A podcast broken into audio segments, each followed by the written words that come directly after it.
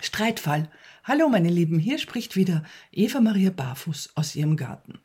Letztens las ich in der Zeit in einem Interview einer Paartherapeutin, das Problem ist nicht, wenn Paare streiten, sondern wenn sie nicht mehr streiten. Meine Rede, streiten ist auch nur eine Art der Kommunikation.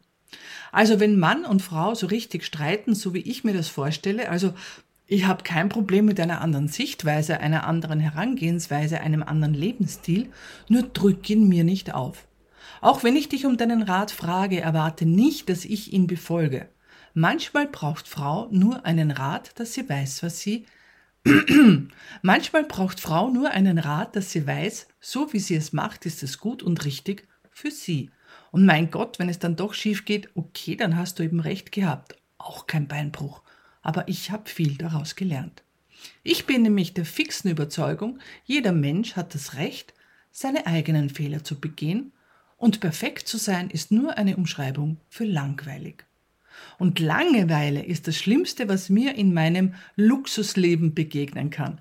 Langeweile halte ich gar nicht aus. Da fange ich sofort zu streiten an. Aus lauter Langeweile. Wer Geschwister hat, kennt das. Wer mehrere Kinder hat, noch viel besser. Aus lauter Fahrt heraus fangt man halt zu streiten an, damit sich wenigstens irgendwas tut. Und somit ist es auch für mich ganz klar, warum die Corona-Demos solch einen großen Zulauf hatten. Es war halt Fahrt. Jetzt haben die Wirtshäuser wieder offen, jetzt sind die Möglichkeiten, Kurzweil zu finden, viel, viel größer. Aber zurück nochmal zum partnerschaftlichen Streitfall. Ja, es ist auch eine Art von Kommunikation, wenn auch nicht die beste. Ich versuche ja in meiner Familie Streitkultur zu etablieren. Dadurch, dass wir zusammengewürfelt sind, ist das nicht immer so einfach.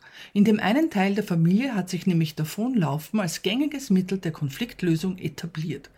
Das geht gar nicht. Also für mich geht das gar nicht. Das bringt mich sowas von auf die Palme.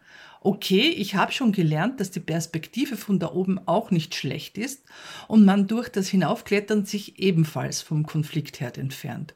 Nur muss ich halt auch wieder runterklettern das mache ich dann natürlich sehr vorsichtig, weil ein Sturz ja schmerzhaft wäre.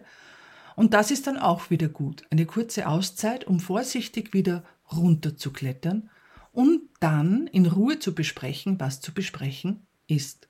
Sich für Missverständnisse und Ausrutscher zu entschuldigen oder besser gesagt um Verzeihung zu bitten, auch das gehört dazu. Und dann sich wieder lieb zu haben. Denn wie gesagt, keine und keiner von uns ist perfekt. Und das ist gut so. Das wäre ja sonst auch langweilig. Musik